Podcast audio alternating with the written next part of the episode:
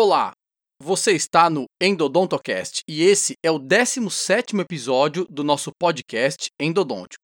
Eu sou o professor Newton Vivacqua e gostaria de começar esse episódio agradecendo aos nossos apoiadores que escolheram ter o nome citado aqui e no início de todos os próximos episódios. São elas, na categoria Diamante, as apoiadoras Natália Rabelo, Daniele Miranda e Carolina Galindo, e na categoria Ouro, Indianara Shinaki, André Kildini, Igor Trindade, Mônica Moura, Carlos Henrique Rezende e Rafael Saulo. A todos, o meu mais sincero obrigado pelo apoio. Também não posso deixar de agradecer aos nossos apoiadores prata, que estão citados aqui nas notas do episódio. Você ainda não conhece o programa de apoio ao Endodontocast? Pois ele é um projeto de auxílio voluntário, vindo daqueles que gostam desse podcast e acreditam que ele deva continuar existindo indefinidamente. Então, dê uma passada lá no apoia.se barra endodontocast, conheça o programa de apoio e torne-se um apoiador você também. Você pode contribuir com valores a partir de um real, e cada uma das quatro categorias de apoio possuem benefícios diferentes. Deixei os detalhes aqui nas notas, acesse e confira. Há alguns meses atrás, eu criei o curso qual nomeei Projeto Viváqua VIP. É um projeto bastante ousado, destinado a qualquer aluno que desejar aprender mais a fundo sobre a endodontia avançada. A experiência é totalmente individualizada e personalizada, com conteúdo selecionado para aquilo que você deseja e precisa aprender. E tudo isso em um ambiente especial, o meu próprio consultório, com todos os equipamentos que precisamos à mão.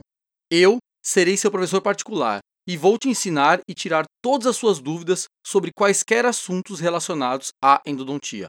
Lá no meu site endodontiaavançada.com você encontra uma página com todos os detalhes do projeto. Agora, os apoiadores do podcast têm descontos no curso VIP, variando conforme a categoria de apoio e podendo chegar a até 25% de desconto. Se você quiser saber mais detalhes, acesse e confira mais sobre o projeto. Deixei o link também aqui nas notas desse episódio. Outra novidade a ser inaugurada em breve, aqui em nosso podcast, é o formato alternativo que trarei para alguns de nossos futuros episódios. Eles serão nomeados de episódios bônus e terão contagem independente dos episódios convencionais, iniciando novamente pelo número 1. A ideia dos episódios bônus será trazer aos ouvintes um áudio mais curto, com temas não necessariamente vinculados àqueles dos episódios convencionais, trazendo quaisquer outros assuntos independentemente do cronograma de publicação do tema principal atual. Isso facilitará a divulgação de informações variadas, sem precisarmos esperar para concentrá-las todas na gravação principal. Espero que vocês gostem, ouçam e divulguem. Há vários episódios estamos discutindo aqui as substâncias químicas auxiliares para irrigação endodôntica. E já passamos pela abordagem da ação antimicrobiana das principais delas, onde discutimos também sobre a ação em biofilmes, bem como o efeito residual de substantividade. Porém, apesar de ser a característica mais importante das substâncias usadas na irrigação, ela não é a única, como já citamos no episódio 11. Outras importantes vantagens das soluções são a biocompatibilidade, ação quelante para dissolução de matéria inorgânica e uma bastante controversa, a dissolução de matéria orgânica, ou seja, a dissolução tecidual de polpa. Desde a década de 70, a literatura nos mostra que o hipoclorito de sódio possui essa característica, tão desejada em um irrigante. E atualmente contamos com algo em torno de oito dezenas de artigos publicados no PubMed, apenas com esse foco. Em termos de vantagens, acredito que essa seja a característica mais citada do hipoclorito, após a sua atividade antibacteriana sendo, juntamente com esta última, o motivo da escolha deste como irrigante endodôntico pela quase maioria dos endodontistas do mundo. Mas se a ação antimicrobiana é tão testada por ser a mais importante característica, com mais de 800 artigos no PubMed, por que a segunda melhor característica tem 10 vezes menos trabalhos? Eles são suficientes para provar esses efeitos citados, a conclusão desse efeito já está dada como definida esses estudos têm a qualidade e relevância necessária para nos mostrar a realidade dessa dissolução? Podemos confiar nessa literatura para apoiar a tão citada e importante qualidade de dissolução tecidual? E o mais importante, essa dissolução ocorre clinicamente em nossos tratamentos endodônticos em pacientes reais?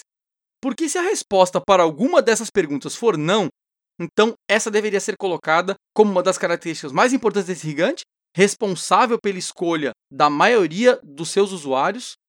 Pois muito bem, sentem-se confortavelmente e abram bem os seus ouvidos, porque agora vamos reavaliar a literatura disponível no PubMed e outras bases, na tentativa de apontar algumas conclusões sobre esse tão comentado assunto. Como eu já citei em episódios anteriores, a escolha do seu irrigante precisa obrigatoriamente ser pautada em fatos reais, científica e clinicamente, para que os efeitos ocorram aonde eles importam, nos pacientes. Ou isso não é o que desejamos? É? Ou o que mais importa é manter a filosofia da endodontia tradicional sem questionamentos, porque ela sempre foi assim. Filosofia que se mantém por décadas, abraçando alguns protocolos que vão contra a ciência e clínica atuais? Chamei a sua atenção? Ótimo! Sigamos então com o que a literatura nos traz a esse respeito. Mas antes de começar, devo lembrá-los novamente sobre os níveis de evidência científica sobre os quais já falamos. Esse podcast é totalmente comprometido com a ciência de alto padrão e relevância, bem como a aplicação clínica. Por isso, trabalhos clínicos em pacientes são os mais importantes, nas suas diversas modalidades, por trazerem um modelo mais próximo do real possível.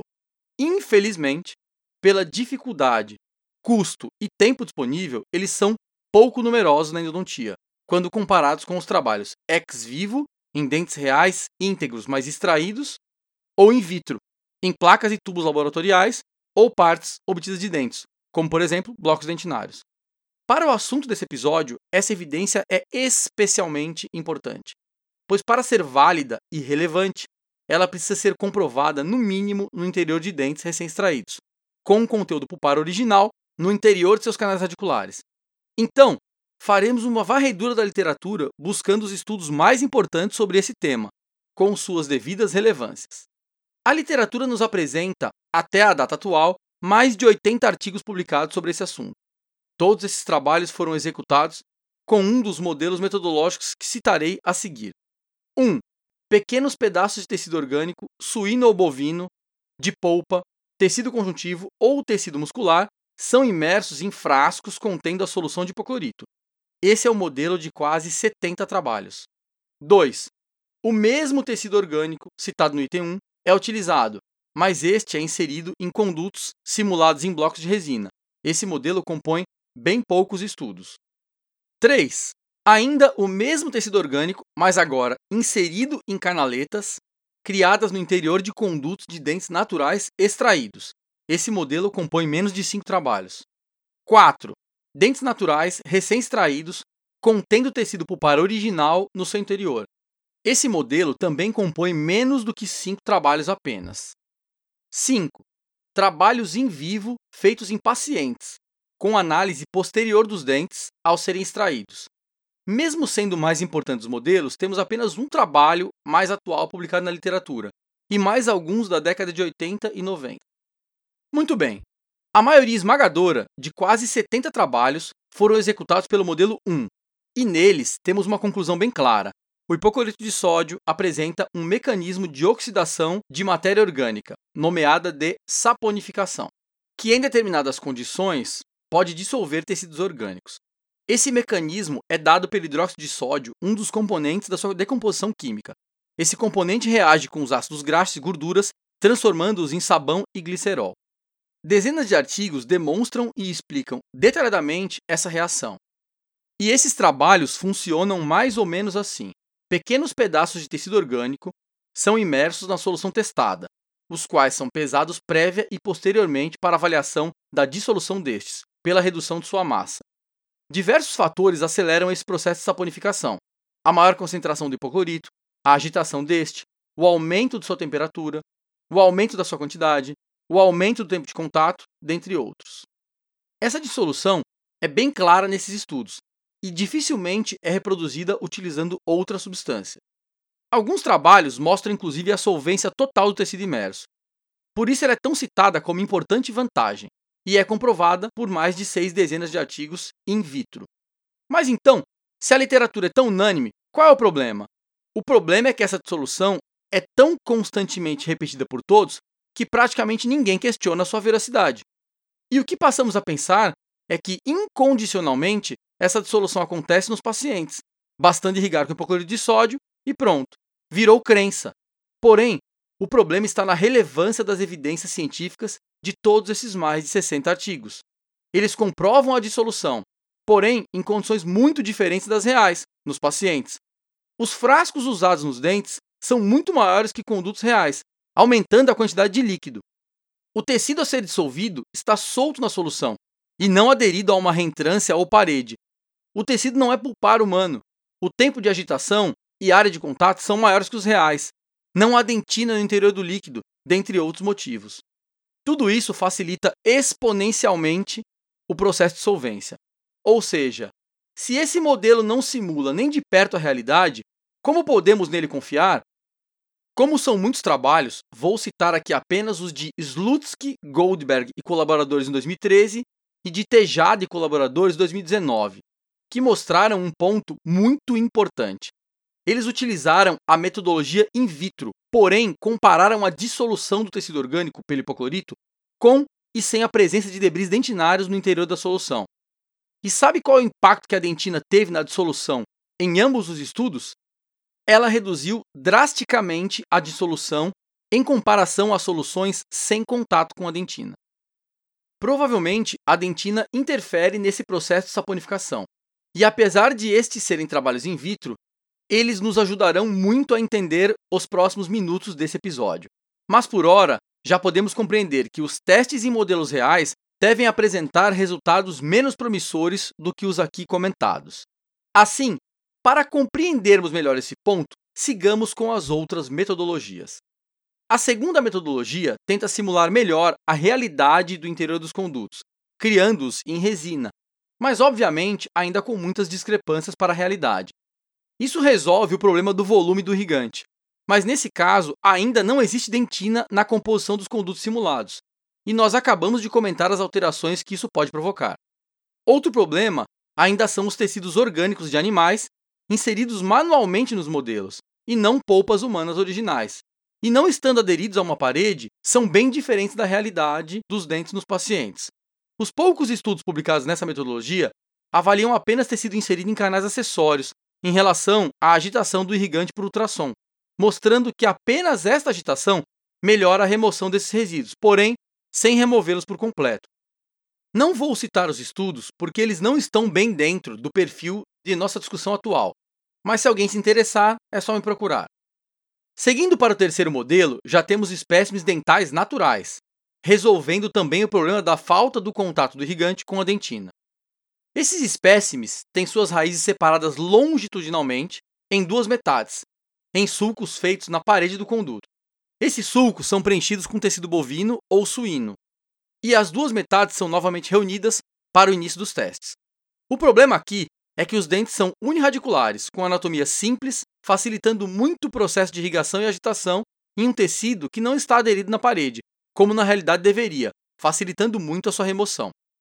Três estudos, como os de Conde colaboradores e Esteves e colaboradores, ambos de 2017, e de Ulo Só e colaboradores em 2018 mostram resultados bem similares.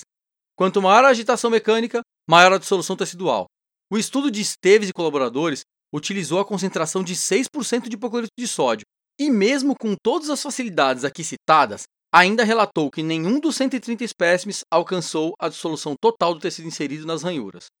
Será que nos dentes naturais esse resultado seria melhor ou pior?